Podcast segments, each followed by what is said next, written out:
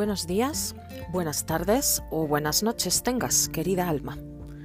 Te habla Ana, creadora y voz de Hijas de Danu.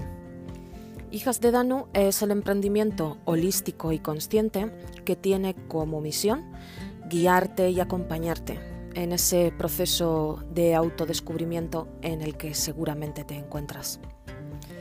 Desde los infiernos, siempre alzando la voz una vez más. Quiero darte las gracias.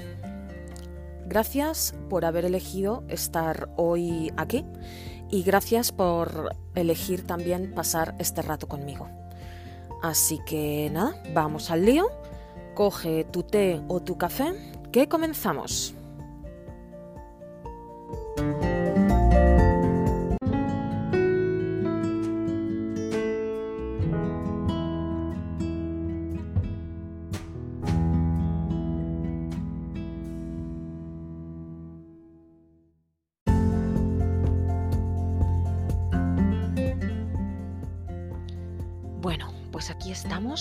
Un mes más, en este último episodio de la temporada. Sí, había pensado que el último episodio fuese en el próximo mes, el mes de junio, pero he visto que este episodio era el episodio 10 y no me puedo resistir a concluir de una manera tan redonda con el, con el episodio 10. Así que mm, este verano, junio, julio, agosto, recargaremos pilas, tanto tú como yo, y en septiembre le daremos juntas la bienvenida a la temporada número 2 de La Voz de Hijas de Dano, con muchas novedades, con más colaboraciones y un montón de temas controvertidos que, por supuesto, ya tengo preparados. En el episodio anterior, en el episodio 9, estoy segura de que te acuerdas que te hablo de nueve hábitos que te impiden ser feliz. Pero sí que es verdad que traía un poquito de trampa. En este episodio te lo voy a explicar todo, ¿vale? Porque no son nueve hábitos que le impiden ser feliz a cualquier persona que habite en el planeta son nueve hábitos que le impiden ser feliz a cualquiera que busque o que desee vivir una vida consciente. Y eso es de lo que vamos a hablar en el capítulo de hoy.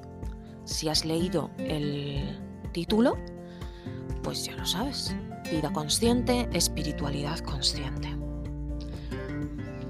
No sé si has escuchado este término antes, el término de vida consciente, o si tienes claro lo que significa, pero por si acaso yo voy a presuponer que no, porque así hago posible que este podcast esté al alcance de cualquier persona. Pero ¿qué es vivir una vida consciente? Lo primero que sí que me gustaría dejar claro es que estés en el nivel que estés, no eres ni mejor ni peor que nadie. Simplemente eres una persona distinta. ¿De acuerdo? También me gustaría aclarar que no que puedes no estar de acuerdo con nada de lo que yo voy a decir hoy aquí en este capítulo y estará perfecto también. A mí siempre me gusta partir de la base de que nadie tiene la verdad absoluta. Y yo solo te muestro la manera que tengo de interpretar las cosas, por si a ti te pudiese ayudar. Una vez dejado claro todo esto, me gustaría puntualizar que hay diferentes niveles de conciencia. ¿Vale? Eh, desde el punto cero, en el que no está la conciencia, no existe nada de conciencia, al más absoluto infinito. En el punto cero, en el punto de inicio, es donde nos podemos identificar y es donde se, puede identificar que no se ha producido todavía ningún despertar de la conciencia. Se podría decir que es como si estuviésemos dormidos. Y mm, desde ese punto es del que partimos la gran mayoría de las personas. Puede producirse un despertar de la conciencia y comenzar tu camino en la búsqueda de una vida más consciente. ¿O no? Es así de sencillo, porque puede que no tengas ese tipo de inquietudes y aún así, de cualquier manera, tu vida también puede ser perfecta. No se puede obligar o presionar a nadie para que tenga un nivel de conciencia determinado. Y esto me parece muy importante porque yo creo que es algo en lo que la gran mayoría hemos caído, ¿no? en desear que las personas que están a nuestro alrededor estén al mismo nivel de conciencia que nosotros o que nosotras, porque es un camino totalmente personal que se recorre únicamente de manera individual. Y aunque para ti o para mí sea algo súper maravilloso y deseemos que todas las personas de, de nuestro alrededor también experimenten lo que nosotros estamos experimentando, es imprescindible respetar el proceso individual de cada persona. Es súper imprescindible. A nadie se le puede obligar o presionar para que experimente las mismas cosas que estamos experimentando nosotros o nosotras. Pero bueno, me estoy enrollando y aún no te he explicado qué es una vida consciente.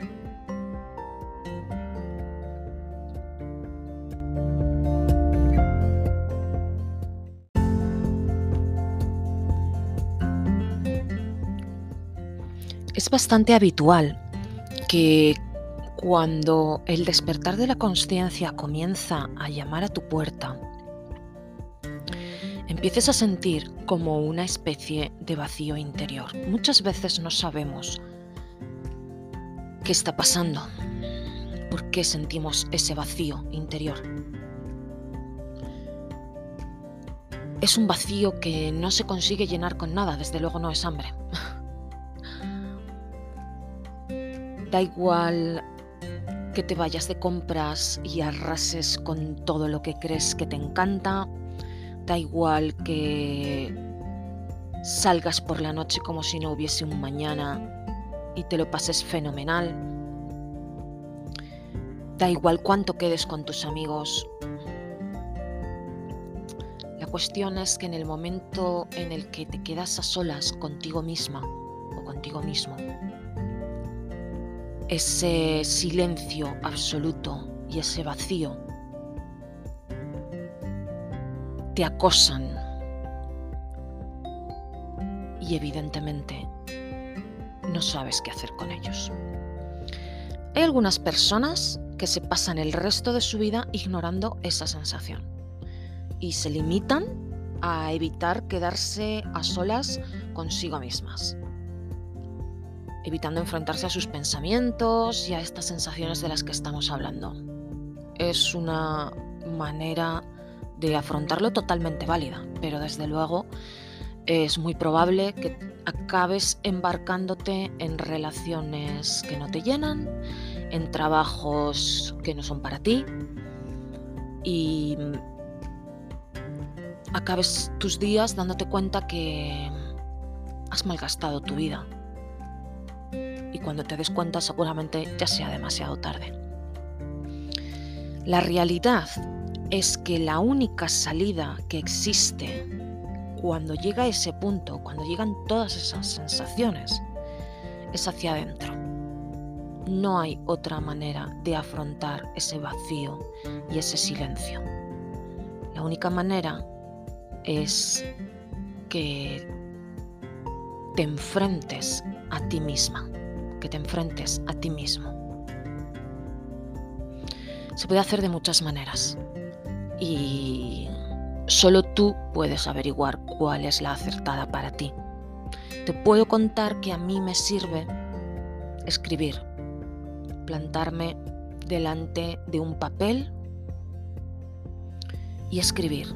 Escribir las respuestas a preguntas como por ejemplo, ¿de qué necesito más en mi vida? ¿De qué necesito más yo? No qué necesita más la sociedad, no qué me dicen mis hijos, mi marido que necesitan más. No, es que en eso consiste, en hacer todo lo que esté en tu mano para que tu vida sea solo tuya. De ahí viene la vida, la denominación de vida consciente. Porque te creas, te generas una vida que solo te sirve a ti. Y eso es lo maravilloso. ¿Por qué? Porque eso lleva mucho trabajo por tu parte, de autoinvestigación, de autoexploración, de autoconocimiento, para saber qué es lo que necesitas más y qué es lo que necesitas menos. Tienes que preguntártelo y respondértelo desde tu yo más verdadero y más instintivo, ese que está oculto tras capas y capas de creencias limitantes, de mm, todo lo aprendido por la sociedad, por todos tus ancestros. Hay que ir quitando capas y quitando capas hasta que llegas a ese yo más verdadero, más oculto y más instintivo. Y evidentemente es un trabajo que lleva tiempo, porque mm, requiere que toda tu lógica formal la dejes de lado. Requiere que crees una nueva manera de, de, pensar, que generes un nuevo tú, no a la manera del ego, del yo, yo, yo, sino a la manera de, de encontrar, de encontrarte tú, tu, tu parte más verdadera, la que está más oculta dentro de ti. Y eso solamente es a base de... solamente se consigue a base de, de esfuerzo y de introspección. O sea, no esfuerzo de, trabajo súper duro, que sí que lo es, pero es un trabajo muy gratificante porque al fin y al cabo consiste en conocerte a ti. Nos pasamos muchas, muchas horas de nuestra vida intentando conocer y complacer a un montón de personas que tenemos a nuestro alrededor. Cuando somos niños, nuestros padres, a nuestros hermanos, a nuestros abuelos. Cuando somos ya eh, adolescentes, a nuestros amigos, a nuestras amigas, a ese chico o chica que nos gusta. Y cuando nos hacemos adultos, a nuestros jefes, a nuestros compañeros de trabajo, a nuestra mujer, a nuestro marido, a nuestros hijos, y en ningún momento nos planteamos en querer el querer conocernos y el querer agradarnos a nosotros mismos, a nosotras mismas. Cuando somos la única persona con la que vamos a vivir el resto de nuestra vida. No vas a vivir junto a otra persona más tiempo de tu vida que el que vas a vivir contigo mismo, que el que vas a vivir contigo misma. Y sin embargo, no nos preocupa o la sociedad hace o nos lleva a que no nos preocupe lo más mínimo. Cómo nos llevamos con nosotras mismas, con nosotros mismos, cómo es de agradable o desagradable esa relación que tenemos, cómo nos hablamos,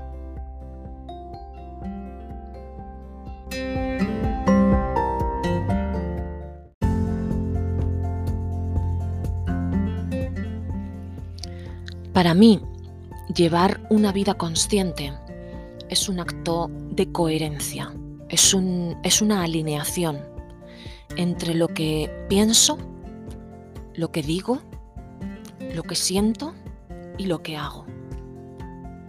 Ese proceso de búsqueda, de alineación de mi pensamiento, de mi palabra, de mi acción y de mi emoción es lo que me lleva a una vida consciente, a estar constantemente testeando para encontrar el poder realizar esos pequeños ajustes y acabar eliminando todo lo que ya no sirve, todo lo que ya no vibra en la misma sintonía de lo que yo estoy pensando, diciendo, haciendo o sintiendo. Es un proceso, como, como ya te he comentado al principio, totalmente personal.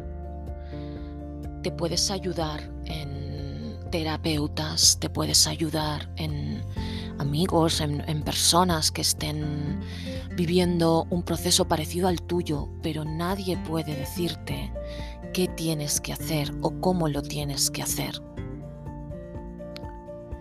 También es, es eh, importante darse cuenta de que en una vida consciente, cuando intentas llevar una vida consciente, es más importante cómo miras las cosas y cómo interpretas la realidad que lo que esté sucediendo realmente. Es más importante el punto de vista que tú estás utilizando para, para ver las cosas y para vivir tu realidad. Yo creo que es lo más importante de hecho, porque es una elección aunque ahora mismo tú no te lo puedas creer. El punto desde el que tú vivas es una elección tuya vivir de una manera más positiva, el vivir de una manera más negativa, el, 90% de las veces importa más cómo interpretas tú la realidad que lo que realmente está sucediendo. También es muy importante de cara a la conciencia darte cuenta qué efecto tiene en ti lo que tú recibes, lo que tú haces, lo que tú consumes. ¿Qué efecto tiene sobre todo en ti, pero también en las personas que te rodean, en el medio ambiente, en todos y cada uno de los aspectos de tu vida? Porque vivir una vida consciente conlleva tomar decisiones conscientes. Y eso implica desterrar el tomarse al pie de la letra las creencias populares, el hacer a ojos cerrados lo que sea que los demás te estén diciendo, pidiendo. Mm,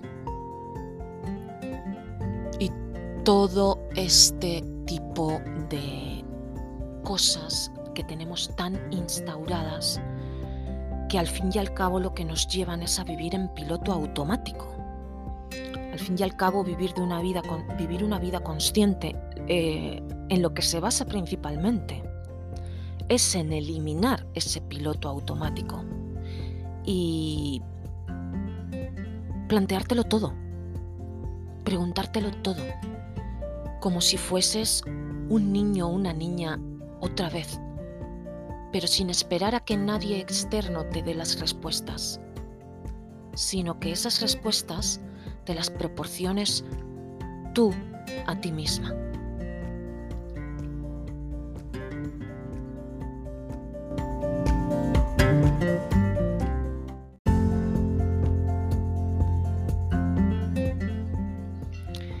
Entonces, si retomamos brevemente los nueve hábitos que te compartía en el capítulo pasado, desde esta nueva perspectiva que hemos desarrollado juntas hoy, si retomamos esos nueve hábitos que yo te decía que te impiden ser feliz, ahora de repente todo parece que toma un poquito más de sentido desde esta perspectiva de querer llevar una vida consciente, una vida que solo sirva para ti misma. Evidentemente, tomar decisiones para complacer a los demás no es algo que vaya en la línea de la vida consciente, porque no te estás escuchando a ti misma. No tener capacidad para fluir, para ser flexible, tener una excesiva rigidez, un excesivo control, tampoco va en la línea de llevar una vida consciente, porque nos impide escucharnos. Pensar que somos independientes, que no necesitamos de nadie, también es totalmente incompatible con vivir una vida consciente. ¿Por qué? Te preguntarás. Pues es muy simple, porque mm, el hecho de que mm, tú vivas una vida que solo te sirva a ti, no significa que tengas que ser antisocial. Somos interdependientes, como ya te decía en el capítulo 9. Somos interdependientes, somos seres sociales. Y como te decía unos momentos atrás, aparte de tú hacer balance y tú preguntarte qué es lo que eh, te viene bien a ti, también para llevar una vida consciente tienes que preguntarte, dentro de lo que te viene bien a ti, qué le viene bien al medio ambiente, qué le viene bien a las personas que te rodean. Porque mm, tú puedes creer que necesitas para mejorar la sociedad salir a la calle con una pistola y cargarte a todos los em, supremacistas blancos que te encuentres, pero igual eso hace sufrir a las personas que más quieres. A lo mejor tienes que intentar encontrar un punto intermedio. ¿Vale? Desde luego, si retomas el capítulo pasado con, este con esta nueva perspectiva de la vida consciente, estoy segura de que vas a ver mucha más luz o vas a ver luz en algunos puntos que a lo mejor no habías visto, que, a lo mejor habías dicho, pues esto no lo entiendo. Seguramente con esta nueva perspectiva eh, sí que lo vas a entender o lo vas a entender mejor.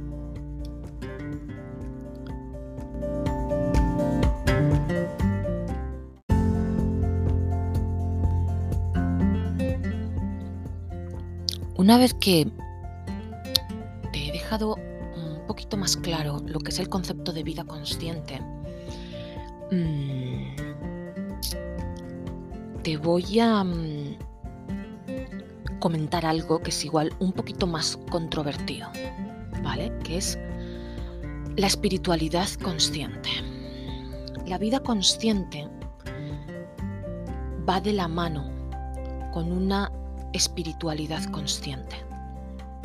Y cuando te digo esto no me estoy refiriendo a que tengas que practicar ninguna religión, no te estoy hablando de ninguna doctrina, no te estoy hablando de ninguna ideología, ninguna filosofía.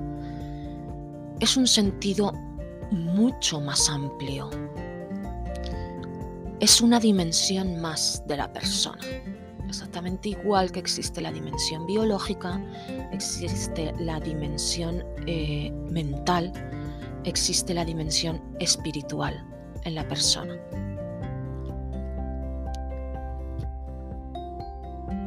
La dimensión espiritual, la conciencia espiritual, es la capacidad de conectarse con ese lado espiritual que tienes y acceder a ese conocimiento y a esa sabiduría que proviene de esa conexión. Es un estado mental que te permite ver más allá del mundo físico. Hay muchos niveles de conciencia espiritual. Los más conocidos son cuatro. Pero em, principalmente, como, como hablábamos, la conciencia, la conciencia es la capacidad que tenemos las personas de ser conscientes de nosotras mismas y del mundo que nos rodea. Con lo cual, nos sirve para estar conectados y conectadas con el mundo y para sentirnos en sintonía con nuestra esencia y con lo que nos rodea al mismo tiempo. Con lo cual, una vez que todos estos conceptos los tenemos más o menos claros, ¿en qué consiste la espiritualidad consciente? Pues consiste en, darte cuenta de que estás presente en un cuerpo, en un lugar y en, una, y en un espacio. Es decir, que tienes energía, que tienes vibración y tienes alma. Es darte cuenta de que tienes que cumplir con estos cuatro aspectos fundamentales. Es así de sencillo, porque para todo esto no necesitas estar vibrando en positivo siempre. No necesitas ser cristiano o ser budista o, ser maometano. No necesitas seguir ninguna religión, como te decía, ninguna doctrina, ninguna filosofía. Lo único que necesitas es llevar, intentar y practicar esa vida consciente, entendiendo como vida consciente esto que hemos estado hablando, la capacidad que tienes de ser consciente de ti mismo, de ti misma y del mundo que te rodea darte cuenta que estás presente en un cuerpo, en un lugar, en un espacio, que tienes energía, que tienes vibración y alma. Y permitirte, permitir a ese niño, a esa niña que llevas dentro explorar sin bloquearte y sin poner límites a través del juicio, a través de las creencias, a través de lo que te han dicho, a través de lo que te han contado o a través de lo que se supone que es lo correcto. Porque lo correcto y lo incorrecto, el bien y el mal, son interpretaciones de la realidad. La realidad, la verdad, es pura y es única no es buena o mala, somos nosotros desde nuestra mentalidad, desde nuestro estado mental cerebral, quienes estamos juzgando e interpretando la realidad. Así que si nos atrevemos a permitirnos explorar, explorar nuestra espiritualidad, explorar nuestra conciencia, explorarnos a nosotras mismas, lo único que vamos a conseguir es una vivencia y una experiencia multiplicada por 10.000. Porque yo no sé a qué crees tú que hemos venido a esta vida, pero yo estoy convencida que hemos venido a aprender a aprender de todo y de todos. Y la única manera de aprender es equivocarse. Ya te lo he dicho en capítulos anteriores. La única manera de aprender es experimentar, es no creerte en nada, es vivirlo todo. Y esa es la base de una vida consciente.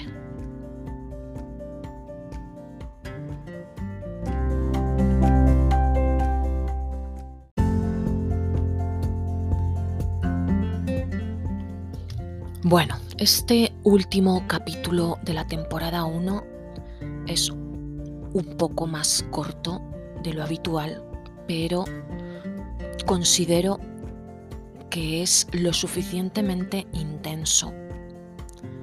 Y te invito como ejercicio final a este, a este capítulo, a todo lo que te he contado hoy, te invito que bien te sientes a meditar o bien te sientes con un lápiz y un papel.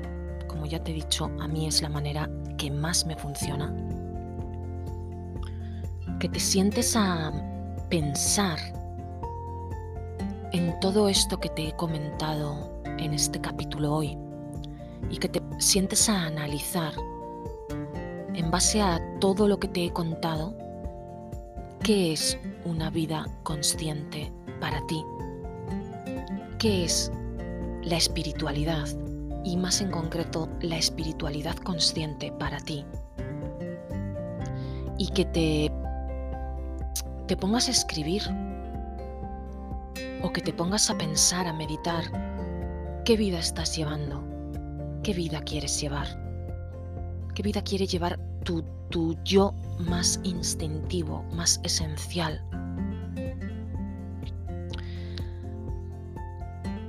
Hay una frase muy potente, muy potente, que he leído en un libro que me acabo de terminar este libro se llama En Indomable y es de Glennon Doyle y dice que las mujeres no nos atrevemos a vivir la vida que deseamos hasta que no estamos al borde de la muerte.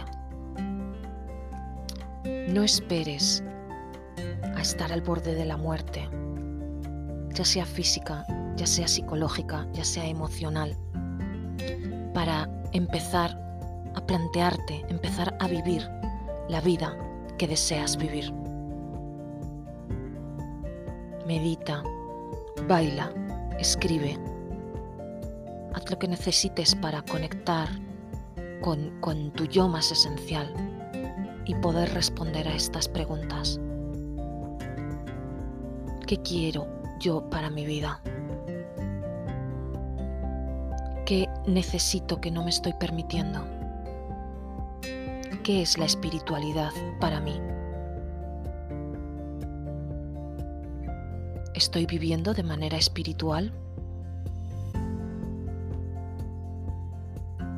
¿Necesito vivir espiritualmente? Porque a lo mejor ahora mismo no es una prioridad para ti. Y eso es lo que tiene que ser más importante todos y cada uno de tus días. Lo ideal sería que tu día comience o termine con las preguntas ¿qué es lo que necesito más en mi vida? ¿Y qué es lo que necesito menos? Y cada día ir haciendo esos pequeños ajustes para poder vivir de la manera más auténtica posible. Gracias por haber llegado a este punto y ahora vamos, como siempre, una vez más, con nuestra respiración consciente.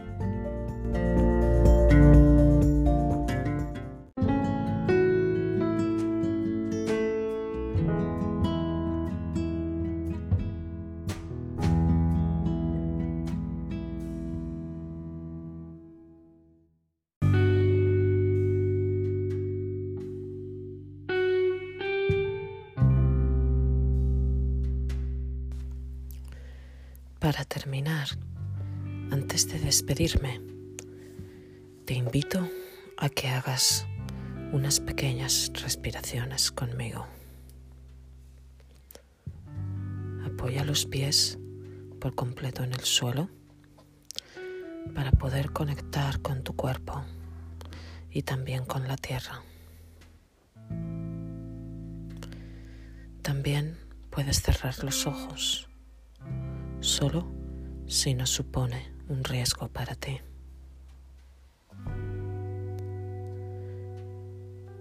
Quiero que te centres en tu respiración y en el compás de tu cuerpo subiendo y bajando rítmicamente cuando respiras.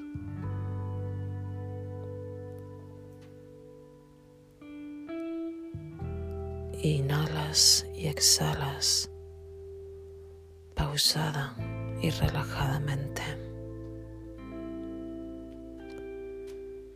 Observa tu respiración con calma. ¿Es tranquila?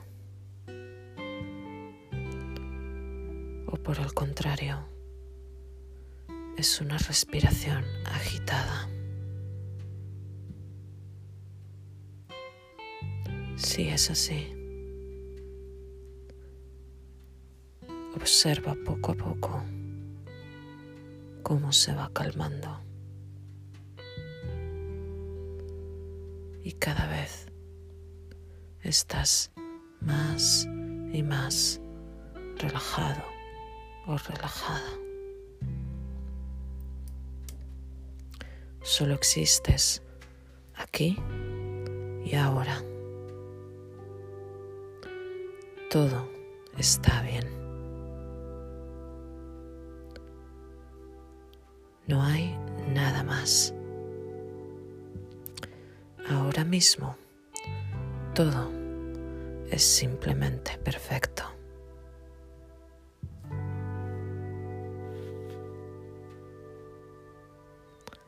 Acaba dándote gracias.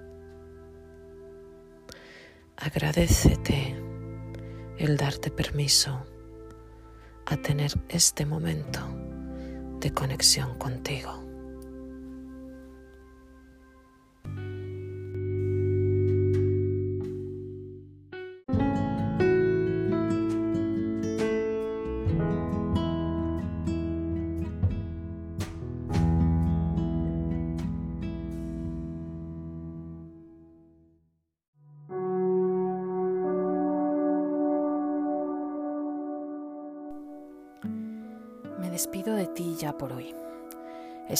Que te haya gustado y que te haya servido el tema del que te he hablado y me encantará saber qué te ha parecido.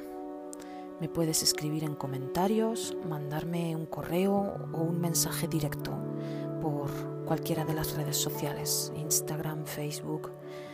Contesto yo y te aseguro que contesto siempre. Te agradezco infinito si es que te ha gustado el episodio, si lo compartes, eh, si me das estrellitas, si comentas, porque así me ayudas a llegar a más gente. Y recuerda, no importa lo bajo que crees que has caído, no importa lo difícil que es o lo oscuro que está, siempre, siempre puedes alzar tu voz. Namaste, querida alma.